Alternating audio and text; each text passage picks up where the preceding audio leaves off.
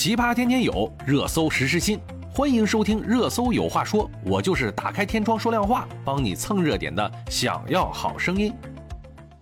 七月六日，中国国家话剧院发布了《中国国家话剧院二零二二年应届毕业生招聘拟聘人员公示》。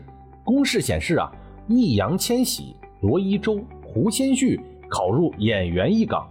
据网传呀，三人是中戏的室友，如今考编进入同一个单位。网友啊称其为“超强事业编宿舍”。七月七日，易烊千玺等人无需笔试流程，直接进入面试，引发了热议。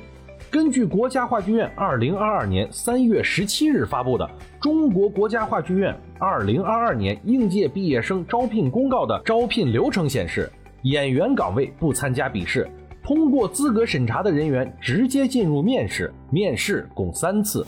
部分网友认为啊。同样是考编，演员岗位越过笔试直接进入面试，是一种明星特权的体现。明星与素人考生共同竞争同一岗位，免除笔试的考核标准，会影响了考试的公平性。记者呀，通过查询发现，二零二一年国家话剧院的招聘公告中，演员岗位并没有免笔试这一条。此外呀。易烊千玺与罗一舟是否符合在校期间为非在职人员这一应聘条件，也饱受质疑。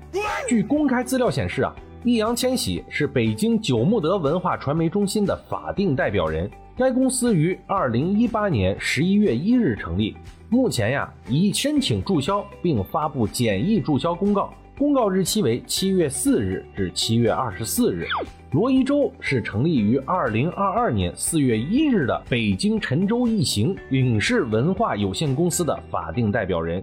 罗一舟于二零二一年作为训练生参加了综艺节目《青春有你》第三季，作为男团成员正式出道。该团经纪公司为海南超级爱豆文化传媒有限公司。胡先煦于二零一一年四月出演音乐电影《小贱的合唱团》，正式出道，并于二零一六年签约光线传媒。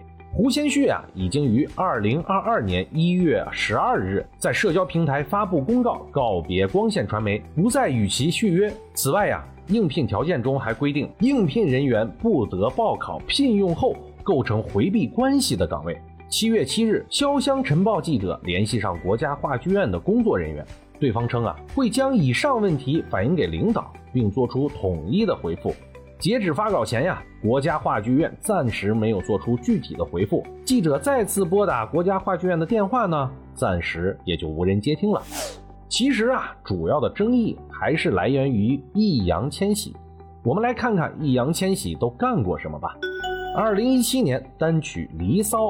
获得了年度华语金曲，同年成立了易烊千玺爱心基金。二零一八年出席第六十届格莱美颁奖典礼，担任《这就是街舞》明星队长，带领其战队夺下了第一季全国总冠军，以文化专业双科第一的成绩考入了中央戏剧学院表演系本科班，出演雅加达亚运会闭幕式《杭州八分钟》。发行首张专辑《我乐意沉默，释放内心火焰》。二零一九年主演古装剧《长安十二时辰》，并凭借该剧啊提名中国电影金鹰奖最佳男演员。首部担任主演的电影《少年的你》入围奥斯卡金像奖最佳国际影片，内地票房超十五亿元。凭借该片呀提名香港电影金像奖、中国电影金鸡奖最佳男主角。获得香港电影金像奖最佳新演员和大众电影百花奖最佳新人，举行易烊千玺二零一九素儿演唱会，专辑《温差感》入选南方都市报二零一九十大华语专辑。二零二零年。完成了男女十大刊封面满贯，领衔主演的电影啊《送你一朵小红花》上映，累计票房超过十四亿元。二零二一年担任第十一届北京国际电影青年宣传推广大使，蝉联了福布斯中国名人榜榜首。九月三十日，领衔主演了战争片《长津湖》上映。还有谁？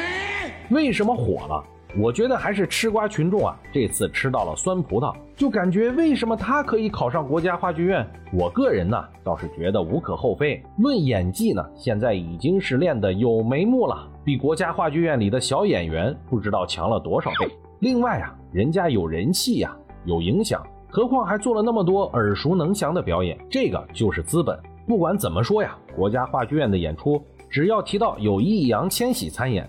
我相信啊，话剧票也是一票难求吧。这个就是人家免试的资本。也希望大众吃瓜的时候啊，还是要多充实一下自己，不要天天患不均，喊不公平。看看人家努力的时候，自己都在做什么。好了，今天我们就说这么多吧，我们明天见。